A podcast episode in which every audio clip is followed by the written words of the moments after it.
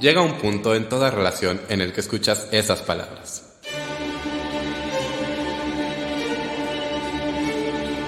Tenemos que hablar, tenemos que hablar, de teatro con Davor.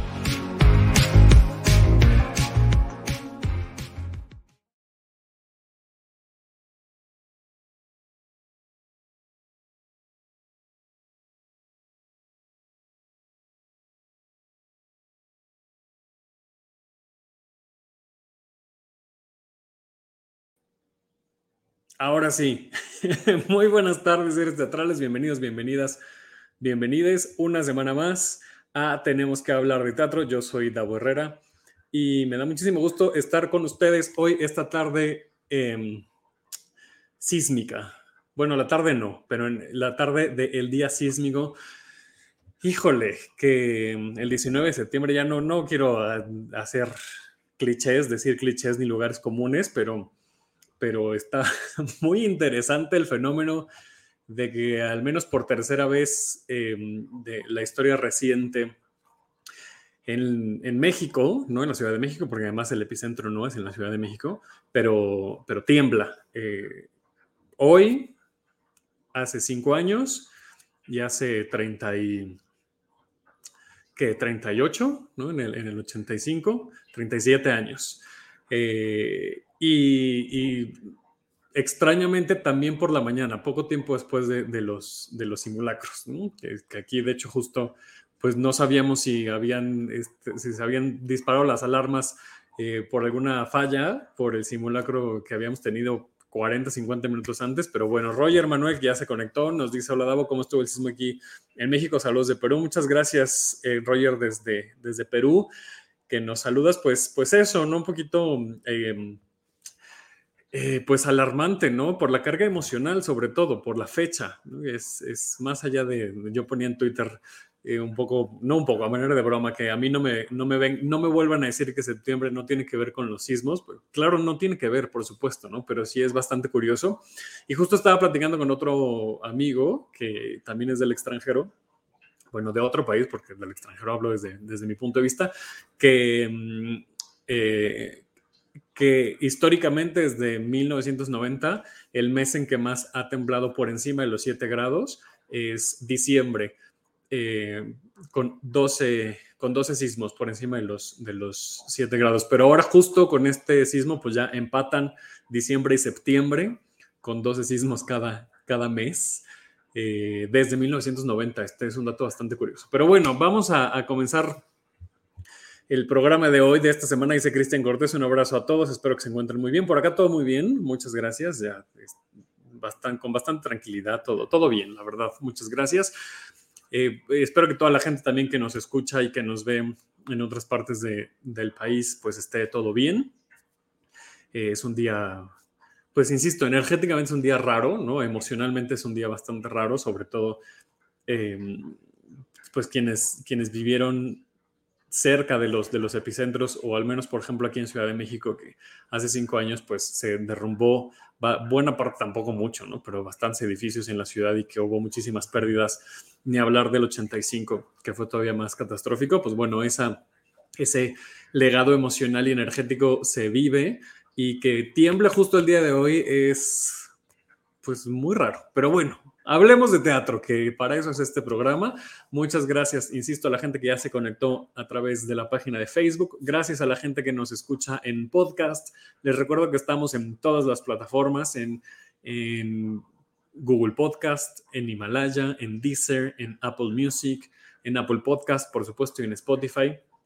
Y las que se les ocurran, Stitcher, en un montón, en todas estamos, en absolutamente todas. Eh, muchas gracias a Dey Saldaña que está en la producción de este programa. Les recuerdo, esta es una producción de Funder LL Medios. Gracias a Boyeristas Producciones que nos permiten usar su plataforma para hacer este streaming. Y síganos por favor en redes sociales. Nos encuentran como arroba hablar de teatro en Facebook, Instagram, no es cierto, en Instagram y Twitter. En Facebook como tenemos que hablar de teatro. A mí me encuentran como arroba 9 y hoy vamos a tener un programa de ese, eh, es el segundo episodio de, esa, de ese formato en el que voy a estar yo solito hablando frente a la cámara. A ver cómo nos va. Espero que nos vaya bien. eh, tanto en Facebook como en podcast, porque vamos a reseñar cosas que vimos. Bueno, vamos, no, voy, voy a reseñar cosas que vimos. No sé si Dave después se quiera, se quiere integrar. Entonces, pues bueno, hoy vamos a hablar de, eh, de mentiras de esta nueva producción. Me río porque parece chiste hablar y reseñar mentiras porque lleva tantos años en cartelera, pero esta producción no tiene tanto tiempo. Eh, ya la habíamos visto, y, pero la, vimos otra vez el día de ayer y no hemos hablado de ella aquí en el programa, entonces me gustaría dar mis comentarios. También vamos a hablar, bueno, voy a hablar de, de Jauría que se presenta en el Foro Lucerna. Eh, quiero platicar lo que nos pasó, o al menos cómo viví yo el poco tiempo que estuvimos en la función de la hora de todos, eh, que, bueno, ahorita les, les cuento todo, todos los detalles de lo que sucedió incluso en, Twitter y lo que sé que sucedió al día siguiente del estreno. Y les quiero contar también lo que viví, lo que, lo que sabemos del show de terror de Rocky. Entonces, bueno, hay cuatro temas para platicar el día de hoy. Entonces, pues vamos a comenzar. Fíjense que eso, ayer fuimos a ver Mentiras por segunda vez. Eh, la, tuvimos que ver desde otra perspectiva de yo, porque estamos haciendo algo que no les puedo decir todavía y no porque sea secreto de Estado, sino porque es algo que estamos haciendo con, se va a poner sabroso, dice Cristian, que estamos haciendo con mucho cariño y con mucho esfuerzo eh, una colaboración de Funderelele eh, con, con Mentiras eh, y hasta ahí puedo decir, porque ni siquiera es una colaboración que esté 100% cerrada, pero vaya, se está cocinando algo eh, que a mí personalmente me emociona muchísimo, pero no les cuento porque, insisto, no porque sea secreto de Estado, sino porque me gustaría reservar esa sorpresa para cuando ese proyecto esté listo, esté así disponible para, para todas las personas. Entonces, eh, va a ser una bonita sorpresa que no quiero arruinar desde ahora porque, insisto, apenas se está cocinando, se está preparando. Eh, lo que sí les puedo decir es que ayer, antes de la función, platicamos con, con el elenco, ayer y antier, porque también fui el, sábado al Teatro Aldama a platicar con, con el elenco. Y fíjense que, que hay cosas que, mm, que, el elenco me cuenta, ¿no? Nos cuenta eh, sobre, sobre mentiras eh, unos, unos datos curiosos ¿no? sobre los personajes y, sobre eh, lo que se ve en el escenario.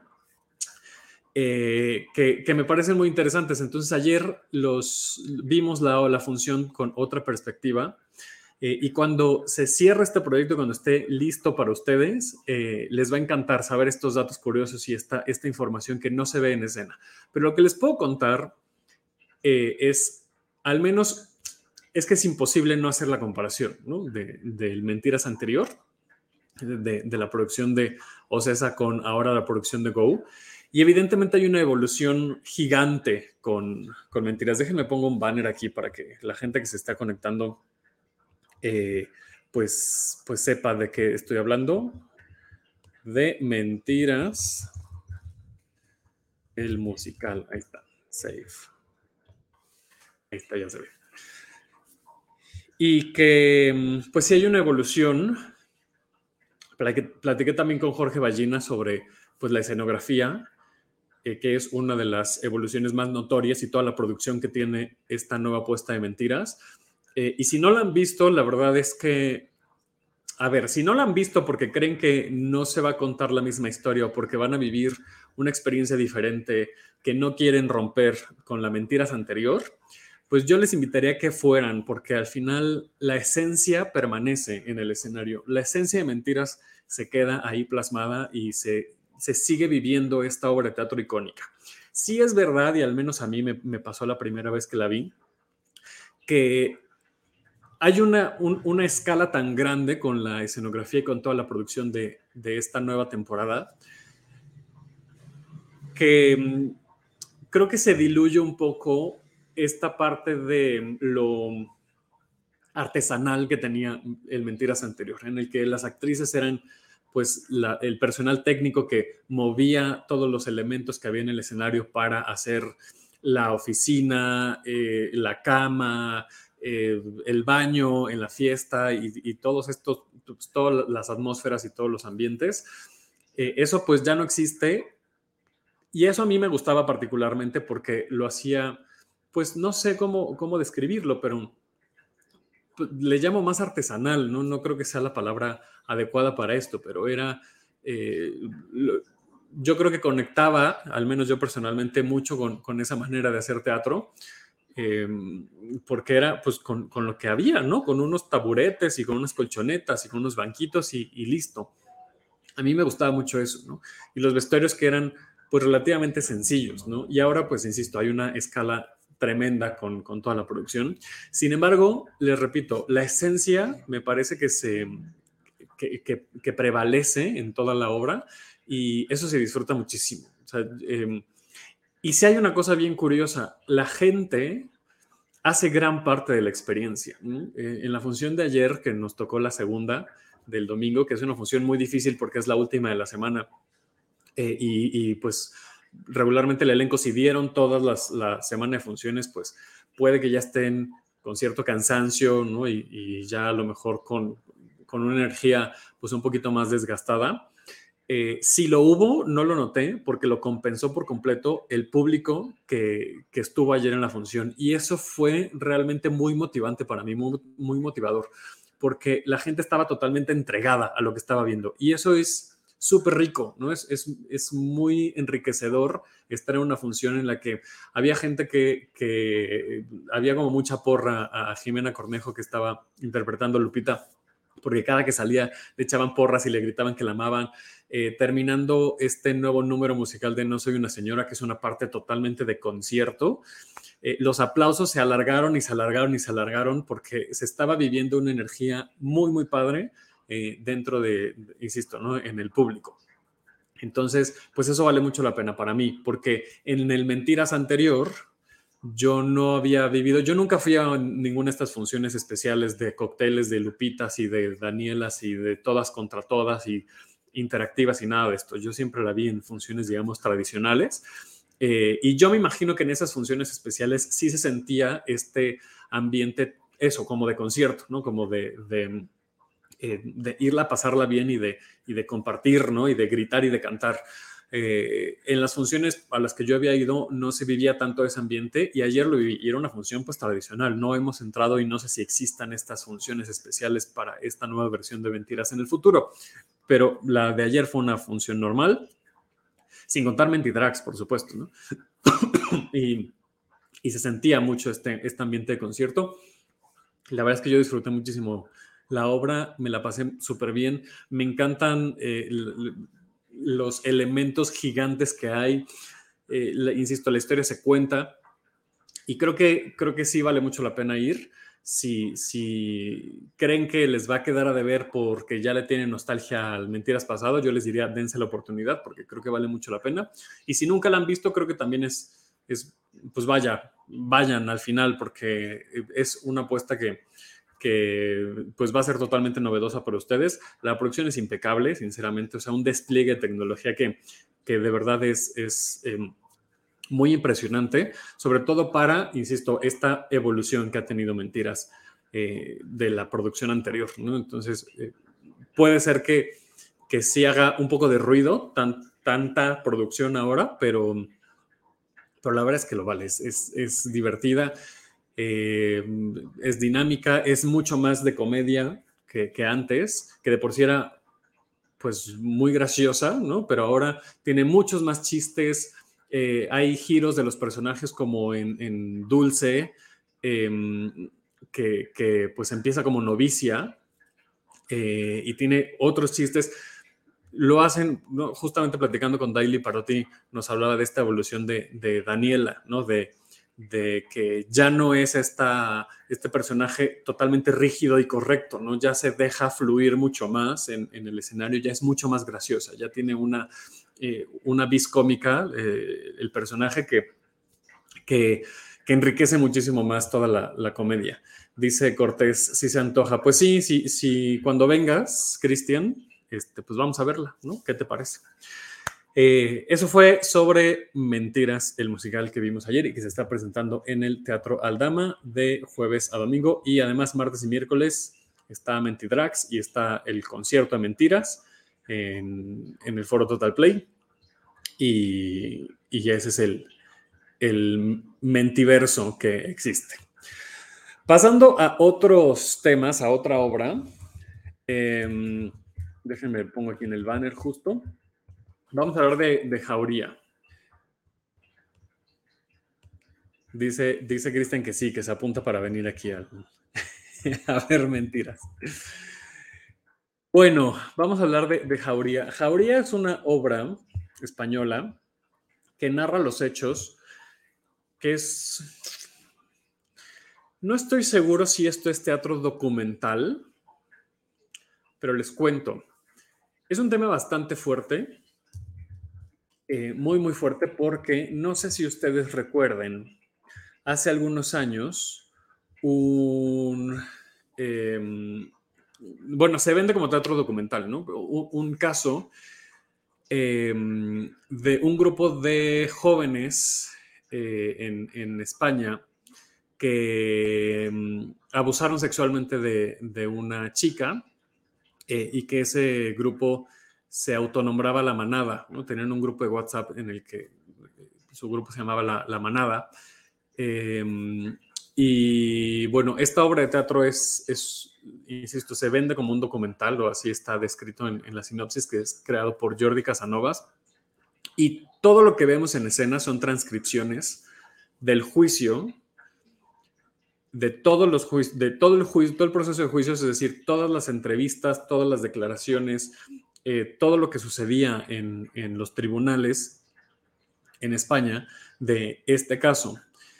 Eh, y vemos las declaraciones tanto de la denunciante como de los acusados, que son, insisto, cinco, cinco jóvenes. Eh, y es un juicio en el que, por un lado, pues, te, pues, eso, ¿no? Tenemos las dos partes, ¿no? Tenemos lo que dice la chava, lo que dicen los, los enjuiciados, los, los acusados, eh, en donde se pretende denunciar la revictimización eh, de, esta chica eh, y ellos se muestran algunas veces como víctimas de, del caso.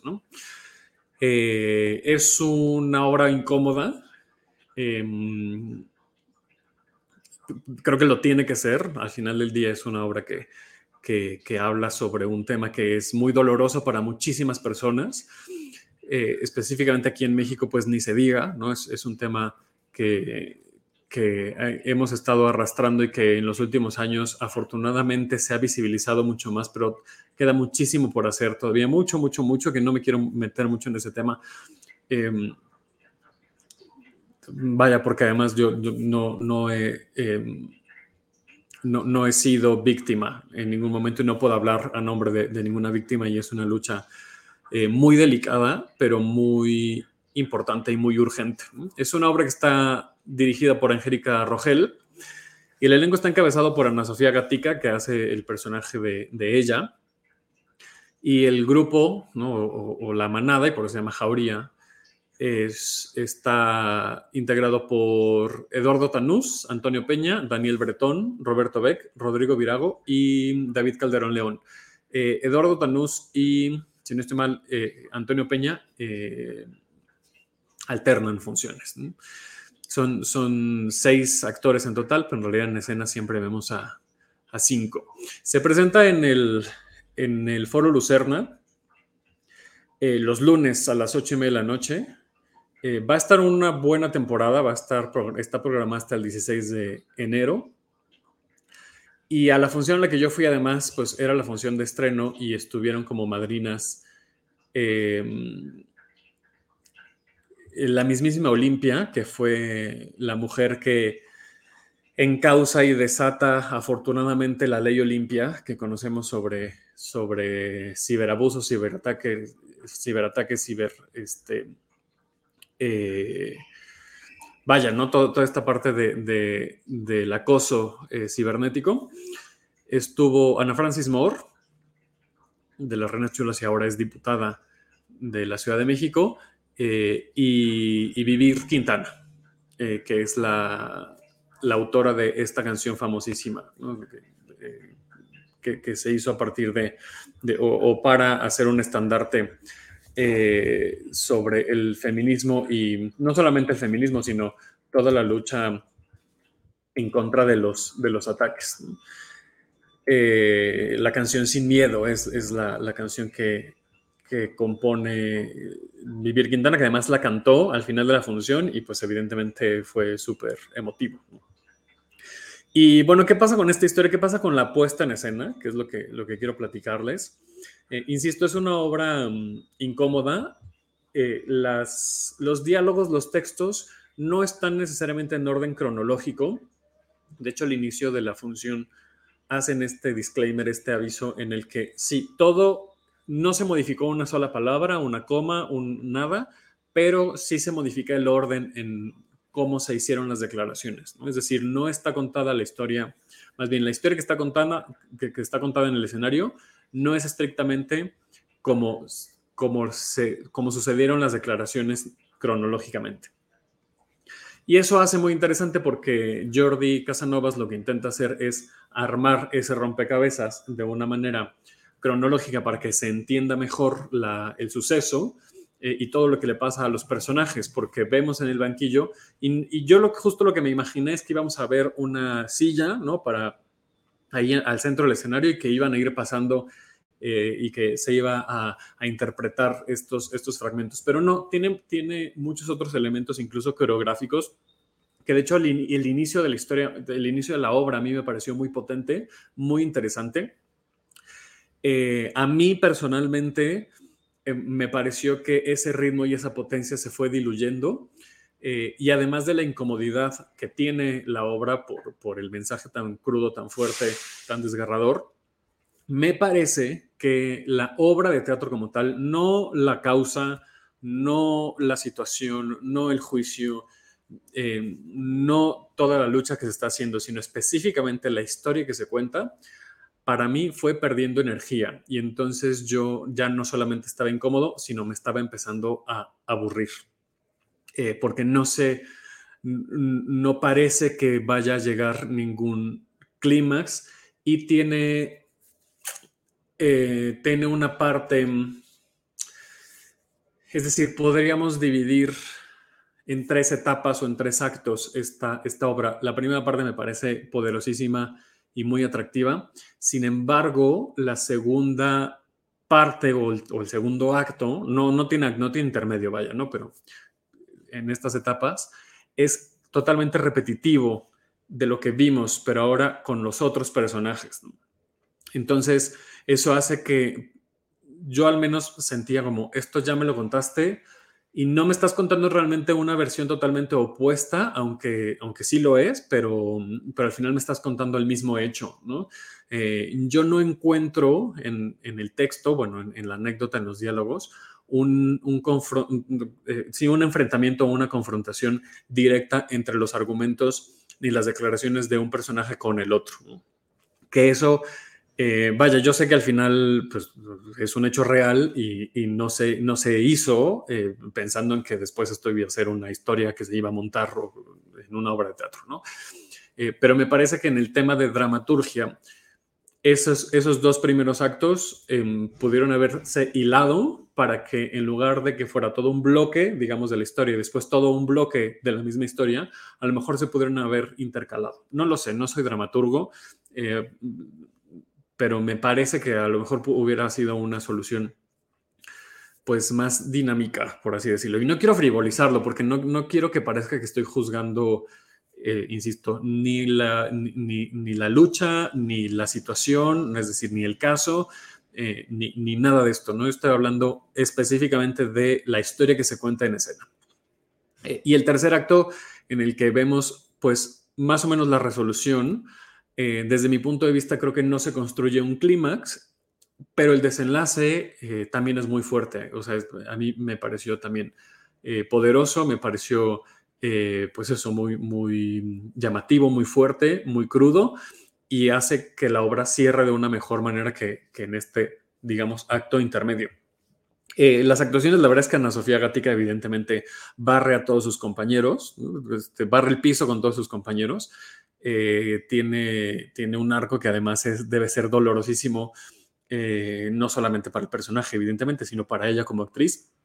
Yo sé que para eso está entrenada y para eso está capacitada, pero energéticamente creo que sí es bastante fuerte interpretar un personaje, insisto, en esta sociedad, en la Ciudad de México, en el que este, y en toda Latinoamérica, ¿no? Pero aquí que lo, que lo tenemos todos los días, lamentablemente, y que está ahí presente a la menor provocación, ¿no? Es, es muy lamentable. Eh, y que pueda atravesar además a todas las personas en, cualquier edad, bajo cualquier condición, pero es evidentemente mucho más fuerte eh, y mucho más impune con, contra las, las mujeres, lo cual es, insisto, lamentable. Em, y pues bueno, al final creo que, creo que es una historia que, que, que visibiliza desde otra perspectiva y ese esfuerzo, ese, ese acto me parece no solamente valiente, sino importante y bastante Em, em, útil, ¿no? Para quienes, si estaban encerrados en una cloaca o viven debajo de una piedra, pues se enteren al menos de algo, ¿no? De, eh, estas historias tan tenebrosas y, horrendas que, se viven todos los días. Em, y pues ahí va a estar los lunes, insisto, los lunes de aquí hasta el 16 de enero en el Foro Lucerna los lunes a las ocho y media de la noche. Nos dice Cristian, eh, ya vi que está publicada la obra, la vamos a leer, nomás denme un tiempito. y me encantaría que nos, que nos dijeras, eh, tú que eres tan fanático y tan, tan amante de los libros, Cristian, ¿qué te parece el texto? Eh, y lo, discutimos, incluso si quieres te, te conectas aquí al programa o nos hacemos una videollamada. Bueno, esa fue la, segunda obra que voy a reseñar el día de hoy y mm, les quiero platicar brevemente. Eh, déjenme cambiar otra vez el banner. Ahí está, la obra de todos.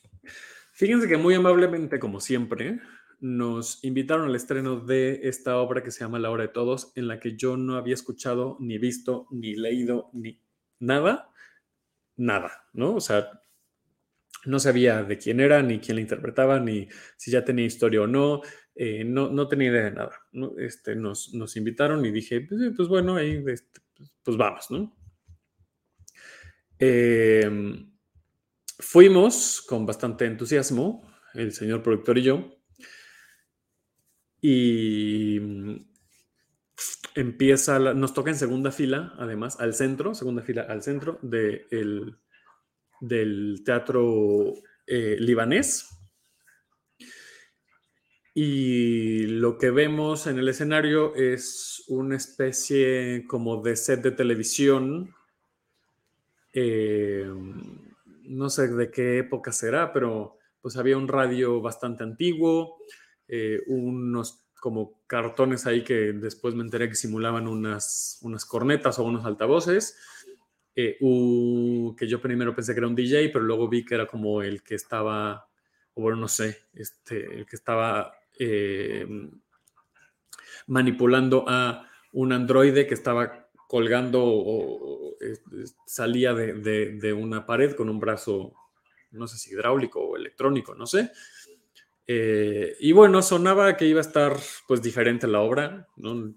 Eh, algo que, pues, no sé, no, no había visto al menos recientemente. Eh, comienza la función.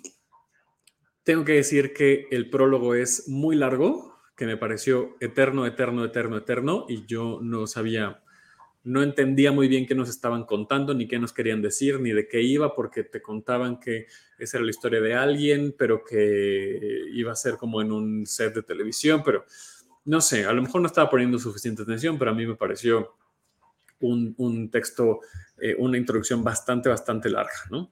Eh, con el androide, ¿no? Esto, todo esto lo estaba, lo estaba diciendo ahí el, el androide. Eh, entra al escenario nuestro protagonista, Em, que según esta introducción, pues es una persona em, de, poder, digamos, ¿no? Este es, un, es un magnate, es, un, es, una persona muy adinerada y que em, en teoría, por lo que se entiende, se va a poner en evidencia lo podrida que está la sociedad, ¿no? Eso es lo que yo alcancé a entender. Y la primera escena, digamos que el primer invitado, por así decirlo, o, la primera anécdota que se está contando, es sobre una persona negra, de, raza negra. Esto está situado en 1929, ¿no? Nos están contando la historia de 1929.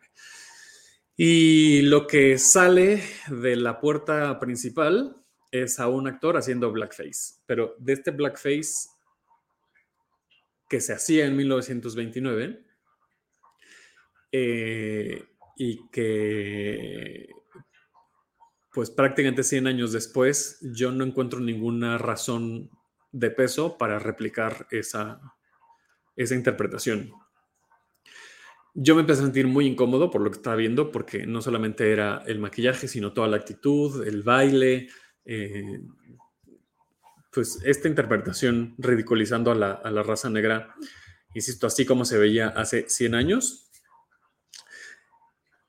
Me volteo a ver con Day, le digo, no sé qué está pasando y siento que me quiero ir porque no quiero seguir viendo esto.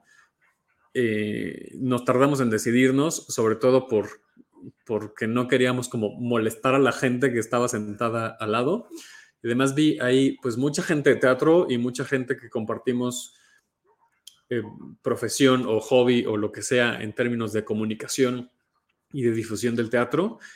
Eh, nos salimos, decidimos salirnos muy alterados, la verdad, este, por, por el impacto y por, por la incomodidad que estábamos viviendo. Tampoco voy a hablar desde un punto de vista eh, de una violencia que a mí me haya tocado, porque evidentemente no me toca, no, no incide en mí, no me atraviesa, sin embargo, pues evidentemente no apoyo. Eh, y no porque no, no me atraviese esa violencia, no quiere decir que ni que disfrute de ella, ni que me siento con la comodidad para, con la comodidad para verla, sobre todo en el escenario, que es algo que amo y que, y que sí creo que el teatro de alguna manera, de alguna manera, directa o indirectamente, ayuda a forjar el tejido social, em, pues para bien, Entonces, pues bueno, nos salimos, estábamos muy contrariados y, decidimos eh, tuitear, tanto, tanto Dey como yo. Yo tuiteé un, antes de salir nos tomé un video de unos seis segundos y lo, y lo tuiteé. Eh, lo que me llama la atención, yo la verdad es que silencié la conversación, tampoco puedo decir que, que se hizo viral, el tweet, pero sí tuvo bastantes reproducciones, pero sobre todo bastantes comentarios, muchas, muchos comentarios. Y lo que me llama la atención es cómo había gente que, eh, mucha gente que estaba pidiendo el contexto de lo que estaba pasando para juzgar si eso realmente era blackface o no y para em, pues decidir si lo que estábamos viviendo eh, estaba justificado o no. Y entonces lo que, lo que yo me pongo a pensar es por qué en el 2022 tendríamos que pensar que una práctica de blackface está justificada. Me parece que, que a lo largo de la historia, y yo he visto muchas obras de teatro que, que hablan de cosas muy fuertes, justo acabo de hablar de Jauría, por ejemplo, en el que los recursos histriónicos son tan vastos y tan, tan grandes y tan extensos que si queremos hacer una denuncia sobre, sobre una discriminación, pues yo lo que creo que lo que se evidencia es la falta de creatividad de las personas que están ejecutando esa acción, porque claro que se puede y se tiene que denunciar con todos los medios posibles, no solamente en redes sociales o en la televisión o en los medios, también en el teatro, por supuesto, eh, en, los periódicos, en todos lados, ¿no? En el cine, por supuesto, incluso en la danza. Pero justamente eso, em, habiendo tantas opciones para, para realizar arte con una, em, eh, con una denuncia social y política, pues ¿por qué, por qué recurrir a, pues, a, estas herramientas que no solamente son obsoletas, sino además totalmente violentas y agresivas?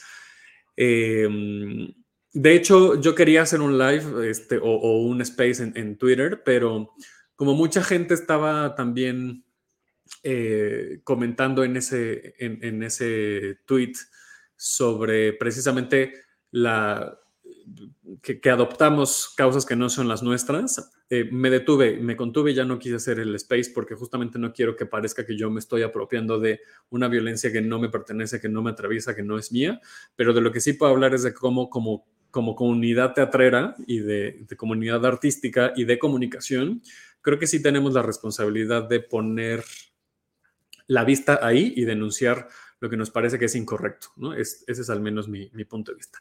Eh, ya llegó Day, entonces no sé si quiera decir algo. ¿No quiere decir nada?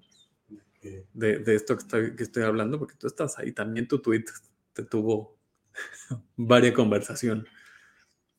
¿No? Mm. ¿Quieres decirlo? Este, voz en off, así que no te vean, pero que te escuchen. no sé. Es que llega a la mitad, no sé qué has dicho. Pues ya terminé de decir toda la, la anécdota.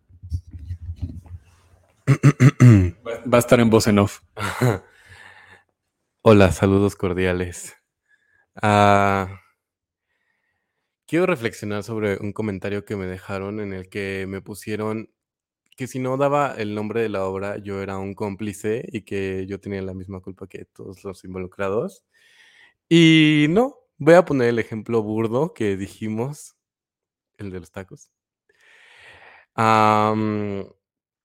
pero bueno, X, primero lo voy a decir. Ah, eso, me dejaron el comentario de que yo era cómplice si no decía el nombre de la obra y que solo quería promocionar la obra, cuando en ningún momento, pues, di el nombre. Ah, pero Davo me dijo, ¿y qué si fueras a comer tacos y te dan diarrea y solo tuiteas que algo te cayó mal? ¿Eres cómplice? O sea, tú compraste pues la carne que seguramente estaba mal o que igual era de perro, no sé, o pues que yo no tuve la culpa, o sea, solo tuve la reacción. Pero retomando lo que dice Davo de que es una lucha que no nos compete, pues eso, o sea, me ha estado haciendo reflexionar que dónde está el límite, o sea, claro que como audiencia, pues puedo exigir o, o reclamar algo del que siento que está mal en la obra porque pagué mi boleto, bueno, Sí, como audiencia pagas un boleto. Nosotros porque estamos trabajando tenemos la fortuna de que muchas veces nos invitan, pero si veo que me estás violentando a alguien y que aparte estás ganando dinero de eso y que te patrocinaron con dinero público. Ah, porque tiene un EFI. Ajá. No lo dije, tiene un EFI. Pues está súper erróneo. Yo como audiencia puedo decir, estuvo horrible. Tampoco dijimos no vayan, no dijimos Mm, no reprobamos a las personas ni nada, o sea, ni siquiera sé quién está involucrado. Bueno, sí sé, pero no voy a dar nombres. Eh, em, pero considero que como audiencia sí tenemos el poder de decir, oigan, esto está mal. Ah, y así, bueno y que es decisión de cada quien al final, ¿no? O sea, si alguien decide verla y le parece que está atractiva y que le gusta, pues bueno, quedará en ustedes, ¿no? Y, en la gente que vaya. Se les juzga en silencio. Puede ser que se les juzgue en silencio. Eh, y, otra cosa que me llama la atención es que al siguiente día, ya en la primera función, digamos, de la temporada, porque fuimos al, estreno, em, si no estoy mal, la productora no, no me atrevería a asegurarlo 100%, pero según entendí, la productora Luli Garza dijo al final de la obra que, em, que hablen de la obra bien o mal porque les sirve como publicidad.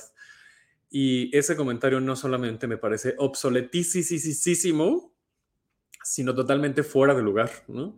Que hablen... claro, bueno, y violento. Que hablen mal de, de tu producto no quiere decir que sea buena publicidad, eh, porque justamente estás levantando la ámpula de la agresión, de la violencia eh, y además de un cinismo social que me parece totalmente irresponsable. Eh, y bueno, ahí estuvo nuestra experiencia. No sabemos cómo terminó la obra, no sabemos si, si realmente de alguna manera se justifica o no, no, nos, no nos interesa. Luego vimos una crítica de alguien, un, un, comentario de alguien donde dice que no se justifica en absoluto. No, pero aunque quieran decir que se justifica, no hay manera de justificar eso. O sea, es como si ah, ocurre una violación y dicen, bueno, mm, es que estaba, no sé, al principio sí quería y luego no. No se justifica de ninguna manera. Y Y pues nada, esa fue nuestra, nuestra experiencia. No sabemos, insisto, cómo termina, ni, ni, si realmente hay una denuncia este, contundente ahí, eh, pero el acto, tal cual, usar esa, le estoy llamando herramienta por, por ponerle una palabra, pero usar el blackface para dar un punto, para hacer un point, me parece desastroso completamente. Y bueno, para ir terminando el programa de hoy, les quiero platicar de lo que sucedió en la conferencia de prensa del show de terror de Rocky. Em, que pasó además, este, este, evento sucedió en el, en el Hotel Genève, allí en la zona rosa, eh, que yo tenía muchas ganas de conocer y se me hizo entrar, que, que, luego me enteré que puedes entrar porque hay una parte que es abierta al público, porque es totalmente, este, o sea, está como situado en el porfiriato ese, ese hotel, entonces tiene objetos y elementos pues de aquel entonces y, eh, y es como un museo, ¿no? Entonces todo está lleno de objetos de, del porfiriato y eso me parece también súper interesante y le da una atmósfera bastante eh, misteriosa y, agradable al, hotel. Eh, y que creo que viene muy bien justo con el mood de el show de terror de Rocky que bueno, es una obra que ya tiene muchísimo tiempo que, se creó y que, pues bueno, les cuento realmente los datos duros. Se estrena en octubre, dentro de un mes, eh, y va a estar estelarizada. Eh, yo genuinamente pensé que Gerardo González iba a ser Frankenfurter y no, va a ser Beto Torres, lo cual me llama mucho la atención y me parece una decisión arriesgada, pero bastante interesante eh, y, pues eso, ¿no? sí va a estar Gerardo González, pero en el papel de el narrador, que también me llama mucho la atención, eh, porque creo que le viene muy bien el personaje. Él ya había interpretado a el, motociclista, que ahora les digo este, ¿cómo, cómo se llama, pero no me acuerdo, em, hace muchísimo tiempo. Y mm, dejen abro aquí la, este, la nota para poderles dar Ah, no viene el elenco, tal cual. Bueno, está em, dirigiendo Rafa Massa. Eh, se estrena el 13 de octubre. También está programada para, cerrar en enero, pero pues, no, lo sabemos. Y está el elenco estelarizado por Beto, em, Beto Torres, como les decía. Está Gloria Aura, Moisés Araiza, como esta pareja que llega a, eh, con, con, Frankenfurter. Eh, Juan Fonsadilo, que es eh, Rocky, María Filippini, Ceci Arias, Carla mm, Hefti, o Heftie, y como el narrador Gerardo González. Ese es el, el elenco principal. María Filippini está como Magenta, lo cual, pues que me la imagino perfecto, ¿no?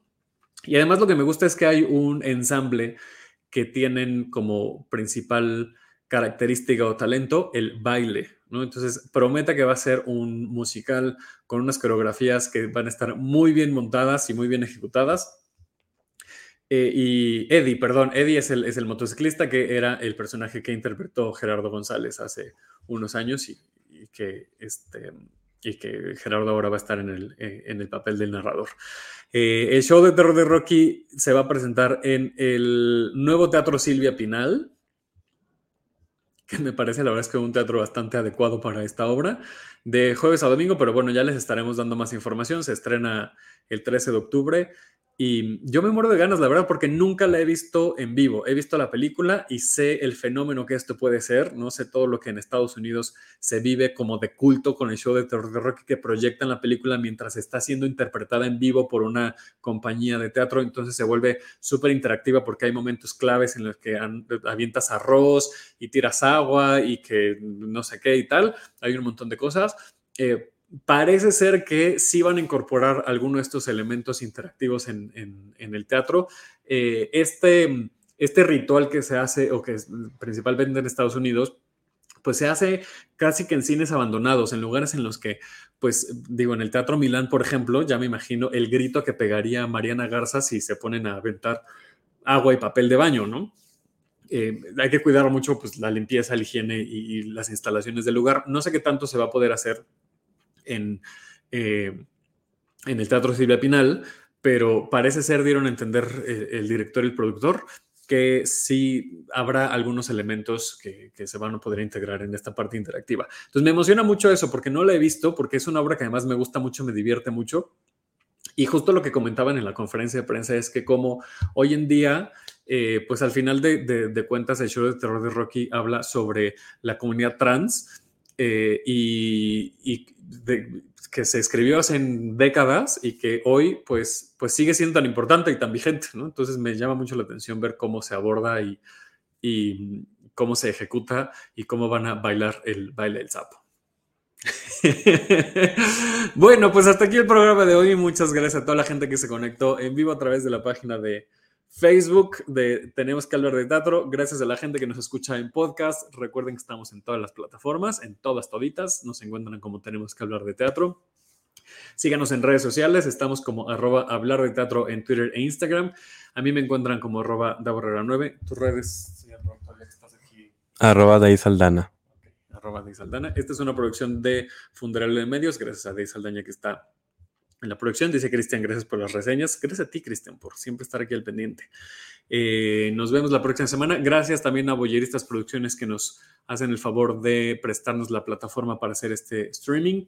Nos vemos antes de la próxima semana, nos vemos toda la semana a las 6 de la tarde en la cuenta de Instagram de Los Metro, porque acuérdense que estamos en este maratón, en este recorrido rumbo a Los Metro 2022, conociendo cada una de las obras que están nominadas. ¿Cómo? Patrocínenme mi outfit. Así es que vamos a estar.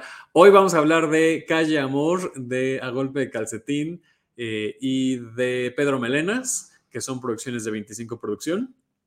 Eh, y pues bueno, toda la semana a las 6 de la tarde.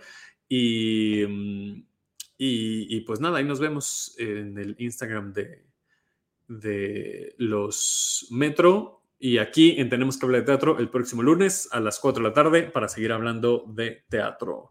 Eh, dice Cristian, eso sí lo vi diferido, pero me emociona. Sí, pues sí, sí, ya, ya es noche para ti, ya es bastante, ya es madrugada. Bueno, cuídense mucho, nos vemos y adiós. Esto fue Tenemos que hablar de teatro. Si lo quieres, déjalo ir. Si es la borrera, regresará cuando menos te lo esperes.